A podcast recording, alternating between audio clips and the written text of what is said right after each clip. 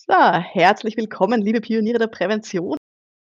Herzlich willkommen beim Pioniere der Prävention Podcast. In dieser Episode lernen Sie, wie man mit digitalem Stress in Firmen umgehen kann und wie man diesen präventiv verhindern kann. Es geht um ständige Erreichbarkeit, es geht um Multitasking, aber auch um die Unsicherheit, die zum Beispiel mit künstlicher Intelligenz ja, an den Arbeitsplatz einzieht. Schön, dass Sie mit dabei sind. Um in Betrieben wirklich etwas zu bewegen, braucht es mehr als Fachwissen. Pioniere der Prävention. Psychologische Impulse für Ihren Erfolg in Arbeitssicherheit und Gesundheitsmanagement. Veronika Jackel inspiriert Präventionsexpertinnen und Experten mit Empathie und Energie. Profitieren auch Sie vom Know-how der erfahrenen Arbeitspsychologin Veronika Jackel. Liebe Pioniere der Prävention, ich habe heute Dr. David Bausch bei mir zu Gast. Hallihallo. Hallo Ja, Veronika.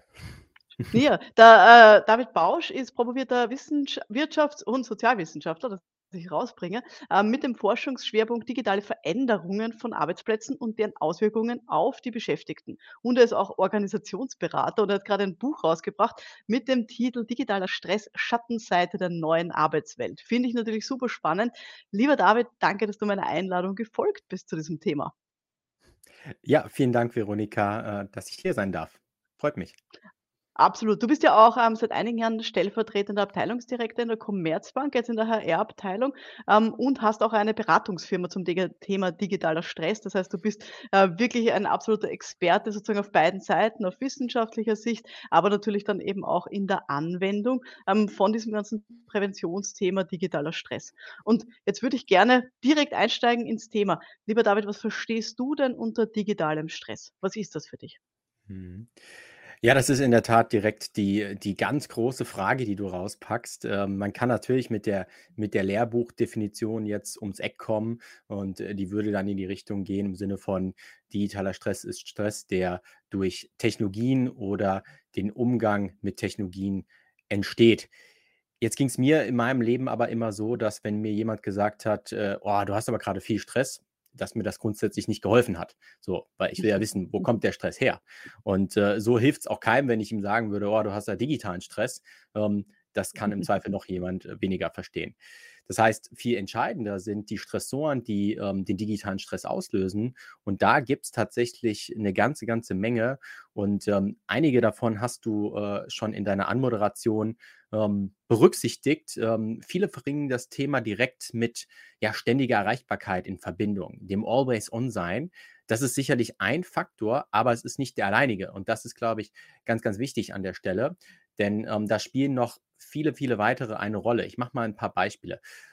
In der Regel fängt man an mit dem Stressor der Überladung, weil das ist so der Türöffner gewissermaßen. Der beschreibt, dass es an den Arbeitsplätzen einfach immer mehr Technologien und digitale Systeme werden. Ich glaube, das ist etwas, wo einem jeder auch direkt zustimmen würde an dieser Stelle. Und ähm, das führt natürlich dazu, dass die, die Möglichkeiten, ähm, dass, oder dass wir ganz viele neue Möglichkeiten grundsätzlich haben. Ich bin ja kein Kritiker dieser Veränderung oder dieser neuen Arbeitswelt, aber es äh, geht natürlich Hand in Hand, dass ähm, wir die Komplexität dieser Technologien durchdringen müssen und auch die Ungewissheit im Umgang, also wie wir das, äh, wie wir die Anwendung richtig handhaben, wie das Handling funktioniert, dass wir auch damit erstmal zurechtkommen müssen. Mhm. Und ähm, in der Zeit, wo die Veränderungszyklen immer kürzer werden, steht halt die Herausforderung, dass hier ähm, die Zeit zum Erlernen immer weniger wird und das ist quasi gewissermaßen ein Paradigmenwechsel, denn früher hatten wir mehr Zeit und weniger Technologien und heute haben wir eben weniger Zeit und mehr Technologien. Das heißt, da entsteht ein natürliches Ungleichgewicht und ähm, das führt dann zu weiteren Stressoren. Äh, einmal der Komplexität, die ich eben durchdringen muss, äh, was nicht ganz trivial ist. Jeder, der äh, mal mit einem SAP-System arbeiten musste, der weiß, äh, SAP ist nicht ganz selbsterklärend. Und ähm, gleichzeitig das Thema des Handlings. Also ähm, es gibt einfach Tools, da weiß ich selbst nicht, wo klicke ich mich da durch, wo finde ich da etwas.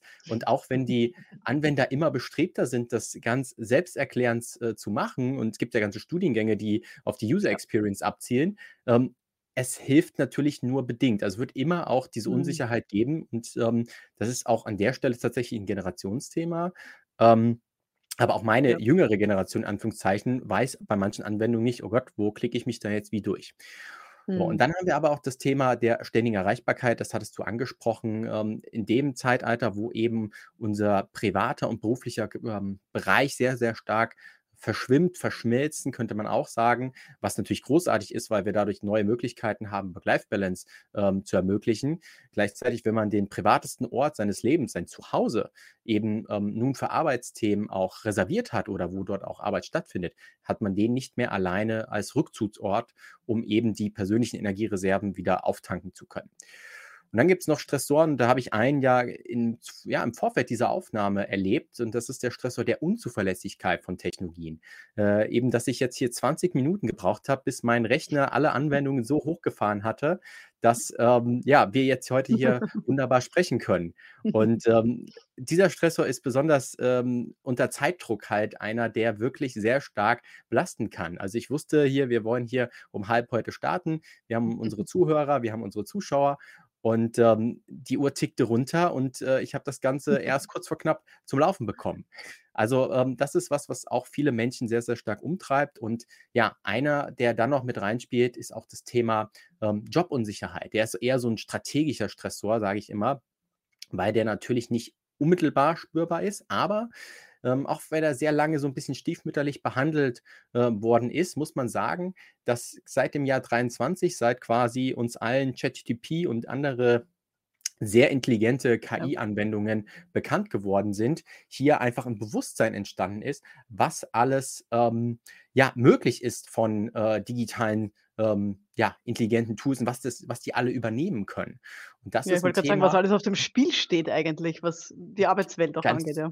Ganz genau. Und da Mhm. stellen sich dann natürlich die Fragen: „Okay, was macht das denn perspektivisch mit meinem Job?“ Und, ähm, das ist ein Thema, ähm, wo ganz häufig der Irrglaube war im Sinne von: „Ja, das betrifft ja im Zweifel nur eher niedrig Qualifizierte, mein Job ist ja sicher.“ Aber wir sehen Mhm. gan ganz viele Beispiele, wo es eben genau auch andersrum ist. Also, es wird genau beide, ähm, Schichten treffen und auch, ähm, der Röntgenarzt, der ist schon heute in Teilen, äh, durch 'ne KI-Anwendung, ähm, jetzt nicht komplett ersetzbar, aber, ähm, was die meisten nicht wissen, es gibt schon super gute KI-Anwendungen, die in der Regel die Röntgenbilder zunächst erst mal, ähm, screenen und erst wenn dort Mhm. Auffälligkeiten sind, das Bild an einen entsprechenden Röntgenarzt weiterleiten herleiten. Und, ähm, Mhm. das führt nicht dazu, dass der Röntgenarzt beispielsweise ausstirbt und der Beruf nicht mehr, ähm, genutzt werden oder nicht mehr ausgeübt werden kann, aber das führt vielleicht dazu, dass wir in Zukunft deutlich weniger Röntgenärzte brauchen. Und Gleiches Mhm. ist es mit dem mit dem Juristen gewissermaßen. Also, wir wissen, ChatGPT ist wahnsinnig gut, wenn's darum geht, äh, mit Texten zu arbeiten. Und, ähm, der Jurist verbringt 'n Großteil seiner Zeit mit, äh, ja, entsprechender Analyse von Texten, Interpretationen und Auslegung et cetera. Und, ähm, auch das ist was hier der Beruf des Juristen wird nie aussterben, aber vielleicht braucht's in in Zukunft nur noch, hm, ja, 2/3 davon, 1/3, ähm und das sind eben Beispiele, wo auch Menschen, die sagen: „Ich habe so viele Jahre in meine Ausbildung investiert, habe so viel Leidenschaft in meinem Job und jetzt wird der, ja, durch 'ne KI, durch 'n intelligenten Algorithmus, ähm, entsprechend verändert.“ Also, das macht perspektivisch auch was mit Menschen, grade wenn sie vielleicht Mhm. auch dann in 'nem Alter sind, wo sie sagen: „Oh, jetzt noch mal komplett was Neues zu erlernen.“ Auch das kann Ja. eben, ja, digitalen Stress, ähm, hervorführen. Und, ähm, das bringt Und mich wir haben's dem ja auch in den letzten Jahren Entschuldige, wir haben's auch in den letzten Jahren gesehen, wie schnell das gehen kann. Also, eben, Total. äh, künst künstliche Intelligenz sozusagen wirklich am Massenmarkt haben wir jetzt seit 1,5 Jahren ungefähr maximal sozusagen, das wirklich auch Ja. zugänglich ist. Und da sieht man schon, das hat schon einiges umgekrempelt in Organisationen, die damit, äh, sozusagen proaktiv umgehen.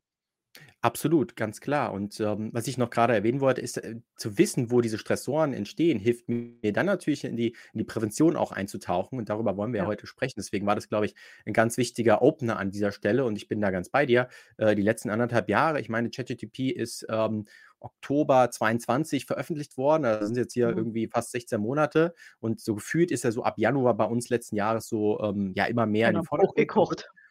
So, und die ganzen anderen Anwendungen, ähm, die damit in Verbindung stehen mit dem Fortschritt, die ganzen anderen KI-Tools, die zeigen uns ja, was wir heute alles machen können. Also, selbst Mhm. künstlerische, äh, Felder sind da sehr stark betroffen. Also, der. Businessfotograf, der seine ähm, der seine Bilder von irgend für irgendwelche, ähm, ja, Bewerbungsfotos schießt oder Businessbilder für LinkedIn und Co. Ähm, schon da gibt's heute super KI-Anwendungen, die da schon einen verhältnismäßig guten Job machen dafür, dass es halt KI-Bilder sind. Das muss man natürlich auch Mhm. Berücksichtigen. 'N ganz, ganz spannendes Feld, was aber auch viele Menschen sicherlich sehr stark beeinflussen wird. Mhm. Ich glaube auch, also sozusagen, auch wie du gesagt hast, sozusagen bestimmte Jobfelder werden nicht jetzt grundsätzlich aussterben, aber es wird auch die die Art und Weise verändern und die Aufgaben verändern von denjenigen, die dann halt noch da sind. Also eben, wie du gesagt hast, der Jurist, also so dieser Standardjurist, der halt viel auswendig gelernt hat oder eben so dieser vielleicht nicht super großartige Röntgenarzt, der halt irgendwie so normale Sachen halt diagnostizieren kann. Bei denen wird es wahrscheinlich eher schwieriger werden. Und bei den bei den Guten, da werden sich hoffentlich die Aufgaben verändern im positiven Sinne und die werden dann viel mehr spannende Dinge dann auch, äh, erleben, genau. Aber wie gesagt, digitaler Stress, sehr breites Thema, ähm, und auch auf unterschiedlichste Art und Weisen wollen wir uns natürlich nicht nur auf künstliche Intelligenzen fokussieren. Ähm, was mich jetzt noch interessieren würde, ist, welche Auswirkungen spürst du denn von solchen von solchen Dingen, von digitalem Stress in Organisationen? Und auch, Mhm. wie ist denn das messbar deiner Erfahrung nach? Mhm, ja. Also, ich fange mal mit der mit der, äh, letzten Frage au an.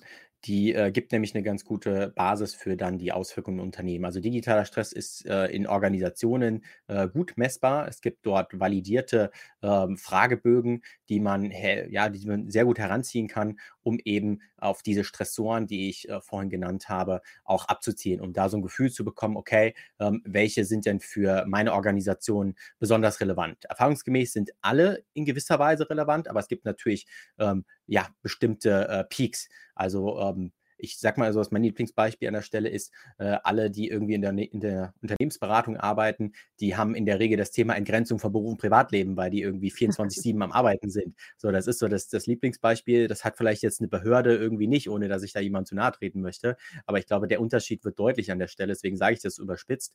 Und, ähm, deswegen also, man kann das gut messen und das ist die Grundlage, auf der dann eben alles stattfinden kann, wenn man eben weiß, auch datenbasiert, okay, wo entsteht denn der digitale Stress?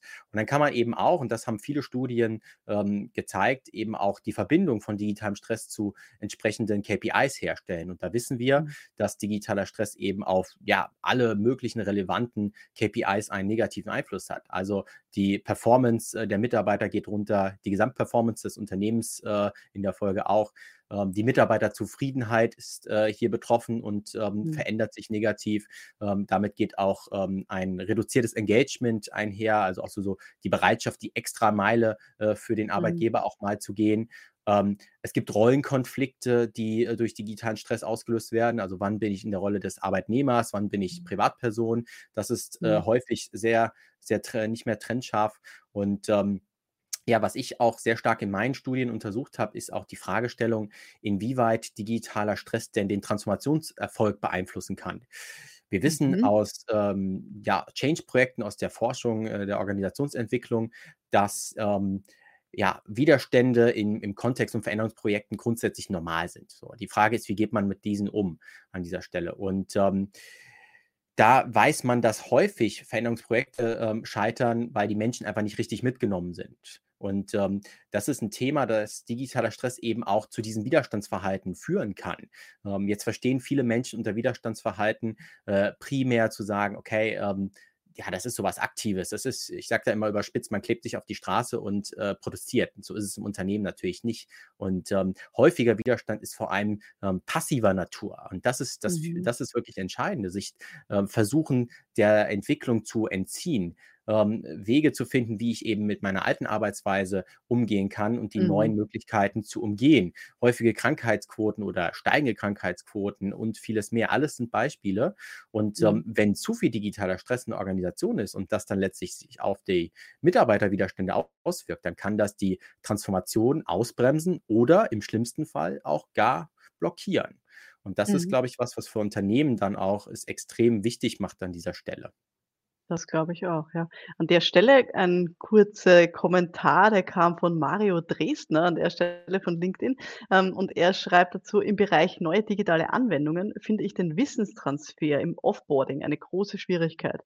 In KMUs wird ohne strukturierte Planung des On und vor allem Offboardings mit reinen digitalen Schnellschüssen eine Hektik erzeugt, weil plötzlicher digitaler Wandel äh, demografischer Wandel und mehrere Altersteilzeitmodelle reingrätschen. Liebe Grüße, ja, ins Saarland von uns.“ Ja, das sehe ich genauso. Wie siehst du das mit dem Wissenstransfer? Ist das auch was, was hier, äh, betroffen ist? Man sagt: „Ah, da ist dann irgendwie ganz wird wird's dann Mhm. hektisch, wenn plötzlich Leute die Organisation verlassen, weil vielleicht irgendwie viele Babyboomer grad in Pension gehen, also in die in, ähm in die Alters äh, vielleicht auch, Ja. ähm, und ja, dann neue Leute nachkommen. Ja, also der Wissenstransfer ist grundsätzlich 'n Thema, ähm, was unsere Arbeitswelt sehr stark, äh, beeinflussen wird. Also, wenn die Mhm. Babyboomer jetzt Stück für Stück, ähm, alle in in in Ruhestand gehen werden, dann verlieren Unternehmen immens viel Know-how. Äh, es gibt schon andere große Organisationen, ich glaube, ähm ähm, Daimler war das mal, die haben schon vor 10 Jahren die Space Cowboys ins Leben gerufen. Ähm, das war quasi so 'n Programm, was eben grade frisch pensionierten Menschen, ähm, die Möglichkeit gegeben hat zu sagen: „Okay, mit irgendwie einer Arbeitszeit von 10, 15 % pro Woche, ihr habt gar nicht den Ja. die Möglichkeit oder die die Notwendigkeit, dass ihr jetzt aktiv arbeitet, sondern ihr nutzt diese 10 %, 15 %, ihr kommt rein“, damals natürlich alles noch in Präsenz und, ähm, ja, gebt euer Wissen weiter, äh, macht Mhm. begleitet irgendwie junge Kollegen, ähm, weil Oh. für die Menschen, die dann ja quasi dann in den Ruhestand gehen, für die ist das eigentlich und das da war damals, soweit ich weiß, 'n großer Erfolg, ähm, wirklich 'ne schöne Sache, weil du bist ja von jetzt auf Mhm. gleich auch raus aus dem aus dem Arbeitsleben Ja. und viele deiner, äh, Kollegen und Kolleginnen sind Freunde geworden und, ähm, Mhm. darüber den Kontakt zu halten, gleichzeitig sein Wissen weiterzugeben und eben noch Sicher 'n hilfreich, 'n ja. kleines kleines finanzielles, äh, Zubrot da noch irgendwie zu bekommen, ist, glaube ich, äh, von Wert.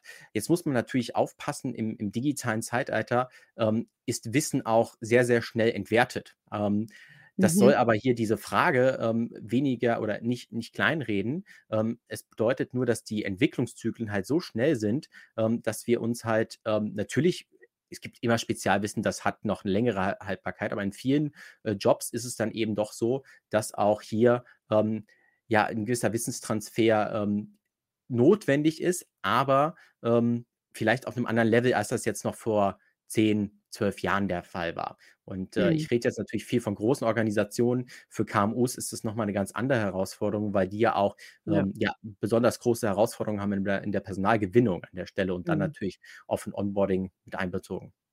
Das stimmt, das stimmt. Also, ich glaube sozusagen grundsätzlich, dass die Digitalisierung ja auch viele positive Seiten hat. Also, wir reden jetzt natürlich immer von digitalem Stress, weil das so 'n bisschen das Thema heute ist.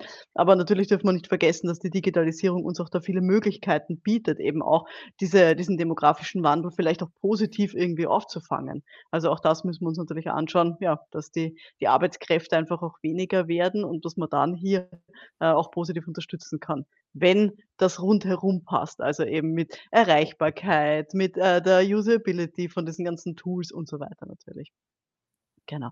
Ähm, ich finde das Thema ja extrem spannend, so dieses Thema der Auswirkungen. Ich habe ja auch, ähm, vor 'n paar Wochen ein Buchkapitel, ähm, abgegeben beim Verlag, äh, zum Thema der psychischen Belastung von zeitlich flexibler Arbeit. Also, noch mal sozusagen 'n bisschen ein Spezialthema. Also, was macht das mit uns, wenn wir zeitlich sehr, sehr flexibel sind? Ähm, also, 4-Tage-Woche, wir dampfen irgendwie das Ganze ein oder sich, ähm, so untertags sozusagen normal im Büro arbeiten, dann f bisschen früher heimgehen und sich am Abend noch mal hinsetzen und irgendwie 'n Bericht fertig machen, bisschen am Mhm. Wochenende was arbeiten. Also, auch das sind ja so Dinge, die dann wieder rückspiegeln in die Organisation. Ähm, und wenn das sozusagen zu Stress führt, eben zu schlechter zum Beispiel langer Erreichbarkeit und eben auch dann vielleicht so so Work-Family-Conflicts, dann spielt das natürlich auch wieder retour in die Organisation, so wie du's beschrieben hast, ähm, mit, ja, dann weniger Engagement und ja, dann vielleicht auch, ähm, erhöhten Krankenständen letztendlich von den von den Kolleginnen und Kollegen. Genau. Jetzt würde ich gern, ähm, bisschen weiterschauen, nämlich zum Thema der Prävention, weil das ist ja sozusagen 'n bisschen auch unser Fokus, den wir setzen wollen. Mhm. Den digitalen Stress zu erkennen, ja, das, glaube ich, kriegen wir alle ganz gut hin. Aber die Frage ist: „Was machen wir dann mit der Information, wenn's diesen Mhm. digitalen Stress denn gibt?“ Was würdest du jetzt sagen, nehmen wir mal den Fokus Führungskräfte her, direkte Führungskräfte, mittlere Ebene, Teamleitungen und so weiter. Welche Interventionen können die denn setzen? Was können wir als Mhm. betriebliche Präventionsmenschen diesen Leuten direkt an der Front raten? Ja. Ja, das ist natürlich, ähm, die ganz entscheidende Frage: „Was können wir gegen digitalen Stress tun?“ Und äh, Führungskräfte können hier wirklich einen Unterschied machen, weil sie natürlich einen Einfluss äh, auf das Arbeitsumfeld der Menschen nehmen können. Vielleicht jetzt nicht den, den alleinigen, denn natürlich ähm, gibt es ähm, ein, ein organisationales Umfeld, was das Unternehmen letztlich nur beeinflussen kann, aber Führungskräfte können hier schon mal einen Rahmen setzen. Und das beginnt ähm, mit einer Vorbildfunktion. Sehr häufig sind psychische Belastungen, psychische Erkrankungen ja noch sehr stark stigmatisiert. Und äh, das ist spätestens im Jahr 2024, eigentlich natürlich auch schon früher, überhaupt nicht mehr ein, ein Thema, was, was akzeptabel ist. Also man muss hier wirklich diese Gleichwertigkeit von psychischen und körperlichen Erkrankungen ähm, mal anerkennen. Ich mache da immer ein ganz gutes Beispiel zu, das ist eigentlich ganz gut erklärt. Wenn ein wenn ein ähm, Handwerker jeglicher Art, nehmen wir mal irgendwie so einen Schreiner, irgendwie ähm, sich mit dem Hammer auf den Finger haut und irgendwie das Blut spritzt, der Knochen ist gebrochen, dann äh, sieht der, der, der Meister, der Vorarbeiter, wie auch immer, sieht er relativ schnell, er, der kann heute hier nicht mehr weiterarbeiten. Und ähm, bei ähm, digitalem Stress oder äh, psychischen Erkrankungen wird das eben nicht so schnell deutlich, so, sondern es wird dann irgendwann deutlich und dann ist es meistens zu spät, weil die Person eben nicht mehr irgendwie ein paar Tage ausfällt, ähm, sondern halt äh, in der Regel ein bisschen länger. Das mhm. heißt, das Erkennen ist hier schwer ähm, und deswegen muss man drüber sprechen. Und eine Führungskraft kann, wenn sie eine Vorbildrolle einnimmt, das Thema entstigmatisiert und selber mit eigenen Belastungsfaktoren auch äh, offen umgeht, ähm, schon mal ähm, die das Setting setzen, dass hier Menschen sich überhaupt öffnen. So, mhm. Und ähm, ich habe ein äh, Beispiel in meinem Buch beschrieben von einer tollen Führungskraft, ähm, die selbst einen Burnout hatte und ähm, die damit sehr offen umgegangen ist. Und das führte letztendlich dazu, dass in ihrem Umfeld die Menschen ähm, sich auch noch mehr geöffnet haben und über ihre äh, psychische Arbeitsbelastung gesprochen haben. Die haben wir alle gewissermaßen, äh, der eine stärker als der andere, aber grundsätzlich ist sie vorhanden. So und dadurch, dass sie halt äh, ihre eigene Betroffenheit so nach außen gekehrt hat, ähm, haben die Mitarbeiter das nicht mehr so als Schwäche wahrgenommen, diese psychische Belastung. Und das war hier ein Riesenschritt. Gleichzeitig, und das ist, glaube ich, ein ganz, ganz wichtiger Faktor, braucht es im Team psychologische Sicherheit. Das ist jetzt es ist so ein wichtiges Thema, dass es fast schon wieder als Buzzword äh, in ganz vielen Runden ähm, genannt wird. So kommt es mir mittlerweile nur vor, aber ich kann es immer nur wieder äh, die Fahne äh, dafür hochhalten. Denn psychologische Sicherheit bedeutet ja nichts anderes, wie dass ich meine Meinung äh, äußern kann, ohne Konsequenzen zu fürchten. So. Und das bedeutet natürlich auch, wenn ich meine Perspektive einbringe, die vielleicht von äh, Verletzlichkeit geprägt ist, weil ich eben belastet bin durch diese digitalen Veränderungen, dann mhm. ähm, ähm, habe ich oder darf ich nicht die Sorge haben, dass das im Zweifel meine Entwicklungswege im Unternehmen ähm, negativ tangiert oder dass es mein Boni reduziert oder mhm. ähm, dass es im Zweifel sogar mich freisetzt, dass ich quasi ähm, auf der nächsten Kündigungswelle irgendwie mit äh, betroffen bin. Also das sind alles ja. Themen, da braucht es psychologische Sicherheit, die müssen Führungskräfte schaffen, damit Menschen überhaupt öff äh, sich öffnen. Denn ganz klar, auch hier geht, ja. wer redet, dem kann geholfen werden. Und, aber ähm, da geht es ja, entschuldige, wenn ich da reingrätsche, mhm. aber das ist so ein bisschen dieses, ähm, ich traue mich, das anzusprechen. Also zum Beispiel, Lieber Chef, liebe Chefin, mich stresst das, wenn du mir am Wochenende E-Mails schreibst. Ich will das nicht. Also das mhm. zum Beispiel offen anzusprechen oder zu sagen, ja. das geht sich sozusagen vielleicht zeitlich, geht sich sehr knapp aus, aber wenn ich jetzt ständig unterbrochen werde durch irgendwie noch mehr E-Mails ähm, oder wenn wir da auf allen Kanälen irgendwie gleichzeitig arbeiten, dann stresst mich das. Also solche mhm. Dinge sozusagen auch offen anzusprechen, da braucht es ja, wie du sagst, eben diese, diese Sicherheit, dieses Teamklima auch, das da damit gut umgeht. Ähm, ja, also das finde ich ist ein ganz ein wichtiger Punkt, den du da ansprichst. Absolut richtig. Und vielleicht ein Beispiel, ähm, ich habe eine, eine ähm, tolle Führungskraft in meinem Bekanntenkreis, die ähm, auch das Thema total unterstützt, weil sie da auch äh, so ein modernes ähm, ja, Leadership-Verständnis ähm, prägt. Und die hat mir mal erzählt, in dem Kontext fand ich ganz spannend, sie hat gesagt, David, ich habe so viel auf dem Tisch, ich muss manchmal am Wochenende Mails schreiben.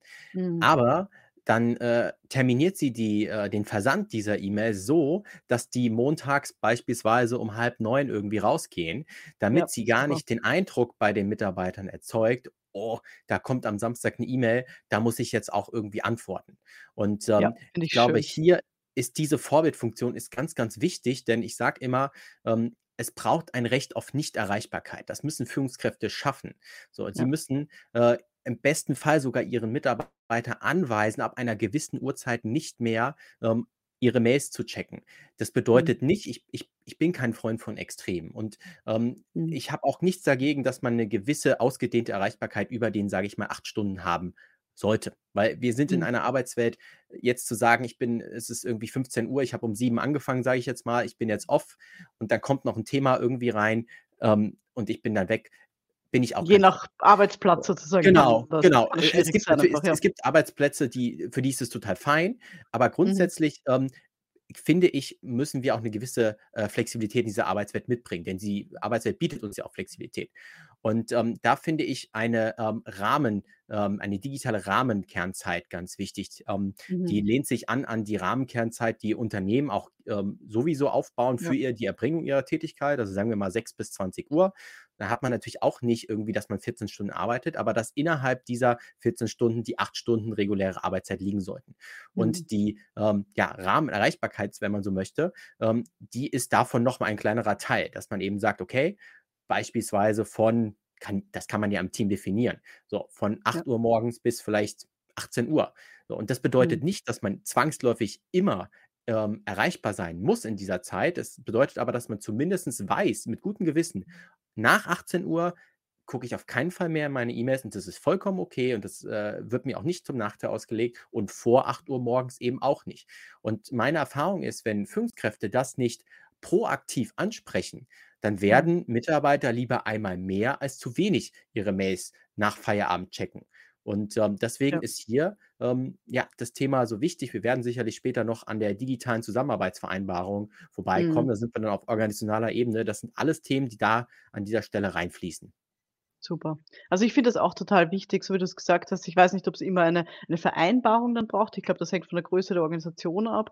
Aber das mal zum Thema zu machen und zu sagen: „Okay, wir schauen uns das jetzt gemeinsam mal an.“ Ich als sozusagen Teamleitung mit meinen Leuten gemeinsam und wir reden einfach auch mal offen drüber. Was erwarten wir uns eigentlich? Das ist schon ein Riesenschritt für viele Mhm. Organisationen. Das ist manchmal absurd, ähm, wie selten über solche Dinge dann auch gesprochen wird. Mhm. Also, dieses: „Wovon gehe ich aus? Was ist normal für mich als Führungskraft? Wo wo erwarte ich dann auch, dass die Leute schnell schreiben?“ So wie du gesagt hast, dass, ähm, Mhm. Führungskräfte ja, also, die du beschrieben hast, die ist ja schon sehr reflektiert, wenn die sagt: „Ja, ich versuche den Versand irgendwie dann für Montag irgendwie vorzuplanen, weil ich weiß, ich kann die Perspektive übernehmen, dass es meine Leute stresst, wenn sie das am Wochenende bekommen. Andererseits möchte ich Mhm. vielleicht am Wochenende arbeiten, aus welchen Gründen auch immer, weil ich vielleicht am Mittwoch frei haben möchte.“ Keine Ahnung. Ja, ja, Also, total.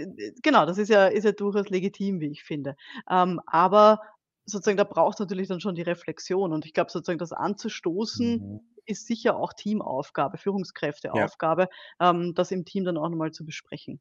Genau. An Ja, der Stelle vielleicht glaube für alle Leute, die das gerne tun und nicht wissen, wie sie eine eine E-Mail auch irgendwie vorplanen können. Ich habe letztens von einer Kollegin eine sehr nette E-Mail bekommen, auch zu einer eher absurden Uhrzeit und die hat in ihrer Signatur drinnen stehen: „Meine Arbeitszeiten sind nicht deine Arbeitszeiten. Ich genieße die Flexibilität“, ähm, und antworten Sie dann, wann auch immer irgendwie Sie können. Irgendwie so ist da drinnen gestanden. Das fand ich Mhm. auch sehr Ja, nett ja, Möglichkeit. solche Versionen gibt es äh, gibt es, kenne ich auch in in verschiedenster Art und Weise und die sind auch gut, weil es braucht manchmal diese Sensibilisierung, Ja. ähm, weil sonst ist das Thema, ähm, wie schnell erwartet mein Gegenüber denn im Zweifel 'ne Reaktion? Also, da rutschen wir ganz schnell Genau. auch in in, äh, Kommunikationsmöglichkeiten, die in der Pandemie viel, viel mehr geworden sind. Also, wir haben vor der Ja. Pandemie in der Regel 3 bis 5 Kommunikationskanäle gehabt. Jetzt haben wir, ähm, ja, meistens, äh, doppelt so viele und, ähm, häufig ist ja in in grade in Microsoft Teams das Thema, dass man da so den Glaubenssatz hat, äh, man es wird erwartet, dass man quasi ASAP, äh, antwortet. Mhm. Und, ähm, das ist natürlich dann auch wieder ein Thema, wo man sich dann auch mal im Team zusammensetzen muss, wie du auch grade gesagt hast, und über gewisse Sachen sprechen, ob das denn überhaupt, ähm, so auch wahrgenommen wird das gleiche Verständnis haben. Und, äh, ich bin dann schon 'n Freund, das gewissermaßen auch, äh, zu verstetigen und nachzuhalten, damit man auch weiß, auf was hat man sich verständigt, um sich darauf berufen zu können. Aber reden ist Mhm. hier natürlich der der 1. wichtige Punkt und ein Aspekt zum Thema, ähm, psychologische Sicherheit und Fehlerkultur, den möchte ich noch einbringen.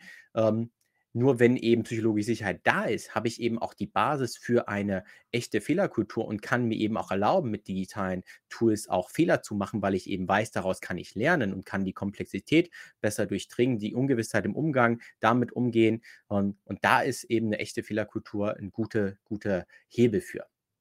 Das stimmt. Kommt die nächste Frage rein.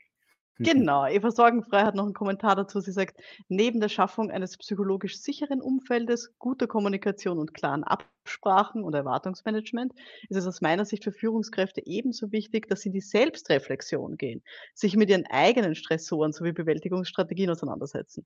Idealerweise teilen sie dies mit ihren Teams, äh, oder auch Kollegen. Ich wünsche mir auch für Führungskräfte Unterstützung dabei.“ Ja, das kann ich absolut Mhm. unterstreichen. Das glaube ich auch sozusagen, wenn man bei sich mal anfängt für sich das auch mal reflektiert: „Wie gehe ich Mhm. eigentlich mit digitalem Stress um? Was stresst mich denn eigentlich, ähm, in gewissermaßen oder auch vielleicht welche Tools stressen mich hier besonders?“ Ähm, oder vielleicht auch eben das Thema der der Erreichbarkeit, das wir hatten. Ganz, ganz wichtig. Und wenn man das dann wiederum teilt mit dem Team, dann kriegt man ja wieder das psychologisch sichere Umfeld mit. Ja, super. Dankeschön, liebe Frau Sorgenfrei. Sehr schön. Bitte, lieber David. Ah, ich habe nur grade gesagt, ob die äh, ob die Dame wirklich sorgenfrei heißt. Das fände ich super passend fürs Thema hier oder ob das quasi Pseudonym ist.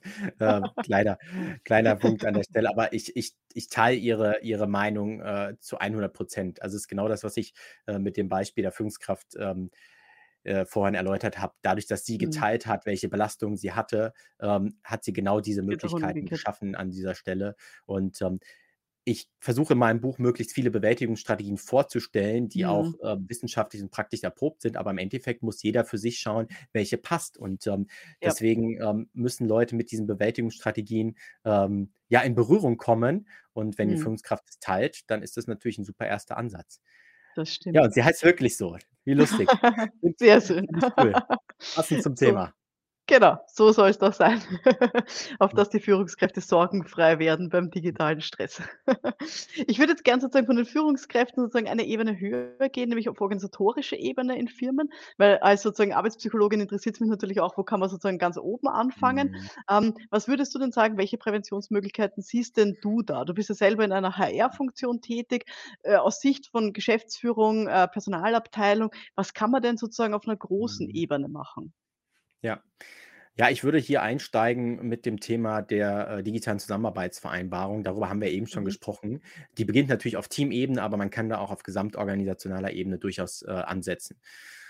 Und zwar, wir haben alle im Unternehmen, ähm, unsere Verhaltensgrundsätze, 'n Code of Conduct oder Ähnliches Art, die uns halt, äh, zeigen: „Okay, wie gehen wir miteinander um? Äh, was sind die Spielregeln, wie wir hier im Unternehmen unsere unserer Tätigkeit nachgehen?“ Das ist alles, äh, richtig und wichtig. Aber der digitale, ähm, Wandel, der ging während der Pandemie so schnell, dass sich hier die wenigsten wirklich die Zeit genommen haben, mal, äh, auf organisationaler Ebene, ähm, Vereinbarungen zu schließen. Wie wollen wir denn digital zusammenarbeiten? Über welche Kanäle? Das, ähm, ist dann 'n Thema, wo man natürlich sagen kann: „Okay, ähm, wie kommunizieren wir, zu welchen Zeiten? Wie ist meine Erreichbarkeit?“ Natürlich kann man das nicht auf gesamtorganisationale ganz, ganz hart vorgeben, aber man kann beispielsweise, ähm, ja, ähm, Verhaltensgrundsätze hier in der Kommunikation vereinbaren. Also, beispielsweise, ich mache mal 'n Beispiel, wenn jemand in Microsoft Teams, äh, in der Funktion hat, nicht stören, dann ihn auch nicht auf anderen Kanälen anzurufen, sondern das zu Dann rufe ich ihn respektieren. am Handy an und sage: äh, „Hey, du du weißt gar nicht, wie stören.“ ja, ja, du weißt gar nicht, wie oft ich das gespiegelt bekomme von Leuten, die sagen: „Hey, ich bin auf nicht nicht stören.“ Und, ähm, dann filtert Teams natürlich den Anruf erst mal raus, gewisserweise, aber dann klingelt's hier an anderer Stelle oder dann kommt man in mein Büro rein, wenn ich im Büro physisch bin. Also, ich habe da ja ganz viele Möglichkeiten schon, ähm, gehört an dieser Stelle. Oder auch die Tatsache, ähm, dass man wie wie kommuniziert man in, äh, Microsoft Teams? Und da bin ich jetzt noch nicht bei Teams in Teams, sondern einfach nur Teams als Chatprogramm. Ähm, vielleicht haben die haben die Personen es hier, äh, in die uns grade zuhören, auch schon mal mitbekommen oder selber erlebt, wenn man so ganz lange Teams-Verläufe hat, wo man wichtige Mhm. Informationen, ähm, quasi besprochen hat und dann findet man die nicht mehr wieder und dann muss man sich wirklich da reingraben und sagen: „Okay, wo wo wo stand das jetzt?“ Und dann liest man Nachricht um Nachricht, Nachricht. Also, sich die Frage stellen: „Okay, wo kommunizieren wir denn wirklich wichtige Nachrichten, auf welchen Kanälen, damit ich die auch Ja. wiederfinde und nachhalten Ja. kann an dieser Stelle?“ So wichtig. Und Ich habe das das nämlich jetzt auch grad erst Entschuldige, ich habe erst diese Woche ein ein Interview geführt zum Thema psychische Belastungen mit einer Mitarbeiterin in einer Organisation, die eben genau das beschrieben hat, was du gesagt hast. Die hat gesagt: „Wir reden über Teams miteinander, wir chatten da, wir haben die E-Mails und wenn was Wichtiges ist, ich habe keine Ahnung mehr, wo ich das suchen soll.“ Also, es geht Mhm. sozusagen dann einfach unter, auch in dieser Masse der Kanäle. Und da finde ich's sehr gut zu sagen: „Okay, das ist was, das kann man auch gesamtorganisatorisch auch mal klären, sagen: „Okay, wie wollen wir denn Mhm. überhaupt jetzt arbeiten?“ Ist zum Beispiel. Organisationsintern schreiben wir uns gar keine E-Mails mehr, uns rennt alles über Teams oder Slack oder was auch immer. Also, das Mhm. finde ich ganz, Genau. ganz Also, wichtig. Man muss man muss hier einfach eine einen einheitlichen Rahmen finden und innerhalb dieser Rahmenbedingungen müssen sich Teams dann noch mal individuell, ähm, organisieren. Das ist wichtig, weil natürlich dann, ähm, sagen mir auch, ähm, Menschen: „Ja, wir arbeiten mit internationalen, ähm, Einheiten, internationalen Kollegen, Zeitverschiebung et cetera.“ Da muss natürlich die digitale Zusammenarbeitsvereinbarung drauf ausgelegt sein. Aber ein Unternehmen muss sich 'n Rahmen setzen, wie sie kommunizieren wollen und was geht und was nicht geht. Ich habe schon erlebt, dass, ähm, durch diese diese Wahrnehmung in Teams muss man wirklich so, ja, ASAP, also soon as possible, antworten. Ähm, Mhm. das ist 'n Thema, was wirklich Menschen stresst. Also, ich habe es erlebt, dass mir geschildert worden ist, ähm, dass eine Kollegin, die, ähm, äh, ist jetzt nicht aus meiner Organisation, ähm, die Führungskräfte berät, die, ähm, wurde von, äh, einer ihrer Führungskräfte in Teams angeschrieben, hat gesagt: „Hier, also relativ langer Sachverhalt. Nehmen wir mal an, wir kam jetzt grad, äh, die nächste Frage rein von einem unserer Zuhörer. Die ist so lang, die kann ich jetzt in diesem Moment gar nicht lesen. Ich bin froh, wenn du sie mir gleich vorliest, weil ich mich grade auf dieses Gespräch 'n Stück weit, äh, konzentriere. Und nehmen wir mal an, äh, der würde jetzt, ähm, direkt 'ne Antwort erwarten innerhalb von 2 Minuten. So ging's der Kollegin Mhm. damals. Die war in 'nem Teams-Call, sie hat präsentiert, ähm, und trotzdem kam die Nachricht rein. Sie hat innerhalb von 5 bis 10 Minuten nicht geantwortet. Dann kamen schon die nächsten Nachrichten hinterher: „Bitte, äh, hier Rückmeldung, erwarte Antwort.“ So, und sie konnte es effektiv nicht. Und Mhm. dann kam noch mal die 3. Nachricht. Und, ähm, das sind so Fragen, ähm, wo so Kommunikationsketten entstehen, wo wir uns natürlich dann auch mal überlegen müssen: „Wem bringt das was?“ Wir Mhm. arbeiten in der Regel, ich sage immer zu 95 %, äh, operieren wir hier nicht am offenen Herzen. Das heißt, eine unverzügliche Rückmeldung ist meistens gar nicht notwendig. Meistens kann sie sogar bis zum nächsten Tag warten. Und, äh, Mhm. dieses Bewusstsein müssen wir an vielen Stellen, ähm, mal schaffen. Ähm, dann werden wir an anderer Stelle auch wieder produktiver. Ja, da bin ich komplett bei dir. Und wir haben hier wieder Mario Dresdner, der auch hier geschrieben hat. Ähm, und zwar 'ne sehr, sehr spannende Nachricht, nämlich er sagt, ähm, er freut sich, dass, ja, dieses Sensibilisieren rund um die ständige Erreichbarkeit und digitalen Stress, dass wir uns darum kümmern, weil das eben wirklich auch was ist, was die physische und psychische Gesundheit von den Beschäftigten, ähm, ja, auch beeinträchtigt. Und er sagt auch, es ist für ihn wichtig, eben diese Rolle der Führungskräfte bei der Prävention, dass das immer mehr in den Fokus auch rückt. Er sagt: „Die Schaffung einer Unternehmenskultur, einer Organisation, die Wert auf sinnvolle Grenzen zwischen Arbeit und Freizeit legt, die Flexibilität fördert und die digitalen Kommunikationswerkzeuge verantwortungsvoll einsetzt, macht einen enormen Unterschied.“ Er sagt, das ist nicht es ist wichtig auf in Bezug auf das Wohlbefinden von den Beschäftigten, aber auch für die Attraktivität als Arbeitgeber. Ähm, eine proaktive Haltung zur Prävention von digitalem Stress und zur Förderung eines gesunden Arbeitsumfeldes signalisiert potenziellen Bewerbern, dass das Unternehmen ihre Gesundheit und ihr Wohlergehen ernst nimmt. Das führt eben zu höherer Mitarbeiterzufriedenheit, geringeren Fehlzeiten und natürlich dann auch zu einer gesteigerten Produktivität. Ja, ich glaube, das können wir unterschreiben, oder?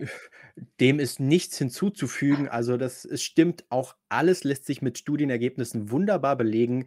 Äh, ich würde den äh, es war 'n Herr, glaube ich, oder? Ich sehe den Ja, Namen genau, nicht genau. LinkedIn. Mario So, ich Dresdner, würde ja. ich ich würde ihn fast um die Nutzungsrechte fragen für die 2. Auflage, wenn ich das Buch irgendwann schreibe. Es passt wunderbar ins Geleitwort an dieser Stelle. Äh, wirklich, also, ist alles absolut zu 100 % richtig, was er schreibt. Super. Wenn man so die Präventionsmöglichkeiten von digitalem Stress auf organisatorischer Ebene anschauen, dann haben wir jetzt eben Vereinbarung haben wir Mhm. gesagt, das muss man auf jeden Fall sich anschauen. Äh, Meetings überdenken und eben auch 'ne Mhm. gleichzeitige Kommunikation. Wie möchte man das denn angehen? Was ich, glaube ich, auch wichtig finde, ist, es braucht einfach ab 'ner gewissen Größe auch einen guten IT-Support. Also, so diese Ja. IT-Abteilungen, die halt einfach nur Telefonanlagen installieren, wenn irgendwer neu in 'ne Mhm. Organisation kommt. Das ist echt das ist echt nicht mehr Stand der Dinge, sondern da braucht's wirklich, ja, absolut qualifizierte Leute, wie ich finde. Und die Kunden, die ich habe, da sehe ich auch sozusagen, dass die da echt aufrüsten und versuchen, hier wirklich auch ihre IT-Abteilungen aufzurüsten, Mhm. weil sie merken, dass das echt mittlerweile so 'ne zentrale Position ist, ähm, wo's wichtig ist, dass da gute Leute sitzen. Wie ist das bei euch in der Ja. Commerzbank? Ja. Ja, also, bevor ich bevor ich darauf eingehe, du hast 'n 'n 'n super spannenden Punkt noch genannt, den ich total wichtig finde, nämlich das Thema Meetingkultur, äh, Mhm. Entscheidungsprozesse. Ähm, ich plädiere dafür für eine sehr starke radikale Meetingkultur und Entscheidungsprozesskultur. Ähm, denn hier muss man wirklich sich die Frage stellen wir wissen aus vielen Studien, dass die Meetings in der Pandemie deutlich zugenommen haben. Also, die Anzahl und auch, äh, Ja. 'n Stück weit die Länge, äh, was natürlich auch der Einfachheit, äh, zuzuschreiben ist, wie es heute eben ist. 'N Teams-Meeting ist schnell Genau. eingestellt mit eben, ähm, irgendwie 10 Personen, ist auch kein Problem. Früher musste man erst mal 'n Raum finden für 10 Personen, so. Und wir verbringen sehr häufig unseren ja, unseren Großteil in Meetings. Und ähm, damit Mhm. bleibt natürlich für die Erbringung unserer Tätigkeit ähm, einfach deutlich weniger Zeit als früher. Und hier muss man wirklich überdenken, welche Meetings sind denn historisch gewachsen, wo man sagt, okay, da das ist jetzt ein Serientermin, da bin ich jetzt immer mit drinne, ähm, und da brauche ich jetzt vielleicht nicht mehr reingehen und da kann ich mich ausziehen, wie auch immer. Also, das zu hinterfragen, aber auch, äh, ganz präventiv draufzuschauen, ähm, für was brauche ich denn überhaupt Meeting und wen brauche Mhm. ich ganz aktiv? Wir kennen das ja alle, ähm, dass es einfach Meetings gibt, wo 10 Leute eingeladen sind und der Redeanteil von 3 Personen macht 90 der Gesamt äh, des Gesamtanteils aus. Und Ja. dann stellt man natürlich die Frage: „Für was machen die anderen 7 da?“ Und, Mhm. ähm, SAP hat beispielsweise den Focus Friday eingeführt, wo letztendlich, ähm ja, wo letztendlich die, ähm, Mitarbeiter keine Meetings haben sollen. Ich kann's jetzt nicht Mhm. nachhalten, ich weiß nicht, wie's äh, im Detail gelebt wird, aber der Grundsatz, und da sind wir wieder bei dem übergeordneten Rahmen, ist im Endeffekt auch Mhm. eine Art der digitalen Zusammenarbeitsvereinbarung, der ist wirklich richtig, dass man eben sagt: „Okay, man nimmt sich diesen Tag, um eben Projekte jeglicher Art oder, ähm, andere Themen voranzutreiben, abarbeiten zu können.“ Und das ist, glaube ich, wichtig und das, äh, geht dann auch in Entscheidungsprozesse über. Ähm, wenn ich eben überlege, okay, wie werden denn Entscheidungen in Organisationen getroffen und auf welcher Ebene? Wo brauche ich denn im Zweifel immer meine Führungskraft? Ähm, wo kann ich vielleicht Entscheidungen selbst treffen? Auch hier drehen wir uns im Kreis gewissermaßen. Es braucht Psychologie, Sicherheit, Vertrauenskultur et cetera. Und, ähm, trotzdem, wenn wir wenn wir da ansetzen, ähm, entlasten wir auch die Führungskraft, äh, dadurch, dass sie nicht alles entscheiden muss. Also, wir kommen Ja. weg von diesem Mikromanagement, Ja. ermöglichen ihr dadurch mehr Zeit für die Führung, für ihre individuelle Führung, dass sie eben auch besser mit uns eben, ähm, die Bewältigungsstrategien, ähm, erarbeiten kann. So, und dann, du Mhm. hattest es gesagt, äh, technologischer Support ist natürlich 'n ganz, ganz wichtiges Thema an der Stelle. Und, ähm, da rüsten viele Unternehmen grade sehr, sehr stark auf, ähm, weil es halt eben mehr ist, als du schon gesagt hast, im Sinne von, ähm, ja, wir, äh, installieren die die Hardware und das war's, sondern es braucht hier einfach ein einen Ansprechpartner, der mir auch helfen kann, weil nur zu sagen ähm, wir kennen das ja alle von irgendwelchen Homepage. Ich wollte Hm. letzte Woche ein äh, mein Adobe-Programm, äh, kündigen und, äh, hatte dann es hat nicht funktioniert, es gab 'ne Fehlermeldung und dann wurde ich auf irgend 'n FAQ weitergeleitet und dachte: „Oh, jetzt muss ich mich da überall einlesen, die Zeit habe ich nicht“ und so weiter. Ja. Und das geht ja im Unternehmen ist das ja ähnlich. Da gibt's für alles 'n Factsheet und so weiter und so fort. Ähm, und es wäre viel schneller für alle Beteiligten, wenn man wirklich dann jemanden hat, der einen sich auf'n Bildschirm schalten kann und sagen kann: „Ja, ja, muss mal da klicken, muss mal da klicken“ und dann lösen wir Mhm. das in den meisten Fällen. Das klappt nicht immer, aber, Mhm. ähm, wenn man hier wirklich einen guten technologischen Support hat, 'n guten Helpdesk, dann ist es schon mal sehr, sehr viel wert und entlastet sehr viel Mitarbeiter, ähm, vom digitalen Stress, der Unzuverlässigkeit, den wir ja auch am Anfang thematisiert hatten. Also, ich hätte auch 'n guten Helpdesk hier grade gebraucht im Vorfeld. Sehr schön. Lieber David, vielen, vielen lieben Dank für deine Insights, äh, und dass du uns 'n bisschen erzählt hast, was du auch drinnen hast in deinem Buch, ähm, „Digitaler Stress“. Ich glaube, das ist wirklich, ähm, eine absolut lesenswerte Geschichte. Ich habe ja auch schon, äh, reingeschmökert und habe vieles entdeckt, wo mir gedacht habe: „Ah, sehr gut.“ Und da habe ich eben auch jetzt so 'n bisschen, ja, das Backup und die Studien im Hintergrund, auf die ich gut verweisen kann, wenn ich hier meinen Firmen, meinen Kunden dann eben auch Tipps gebe. Also, vielen lieben Dank, äh, dass du gekommen bist. Ich werde natürlich gerne dein Buch auch verlinken in der Beschreibung von dieser Podcast-Episode, damit alle, die die's interessiert, das dann eben auch entsprechend kaufen können. Danke, lieber David. Ja, vielen Dank, Veronika. Ich muss schon sagen, unsere Zeit ist schon wieder rum. Das ist ja, äh, wieder extrem schade, weil wir wir wir können ja gewisse Themen nur anreißen an der Stelle und ich glaube, wir beide, wir könnten da, äh, noch einige Stunden weiter diskutieren und viele tolle Fragen beantworten. Von daher, ja, ich freue mich, äh, über die Vernetzung mit interessierten Menschen und, äh, vielen, vielen Dank für die Einladung. Hat großen Spaß gemacht. Sehr gerne. Ich glaube auch, wir werden da noch 'n bisschen fachsimpeln an der einen oder anderen Stelle. In irgendeinem Format werden wir das sicher machen. Super. Gut, liebe Leute, das war jetzt die heutige Folge vom Podcast für Pioniere der Prävention. Mein Name ist Veronika Jakl. Vielen Dank fürs Dabeisein und wir hören uns dann in der nächsten Folge. Bis dahin, alles Gute. Tschau.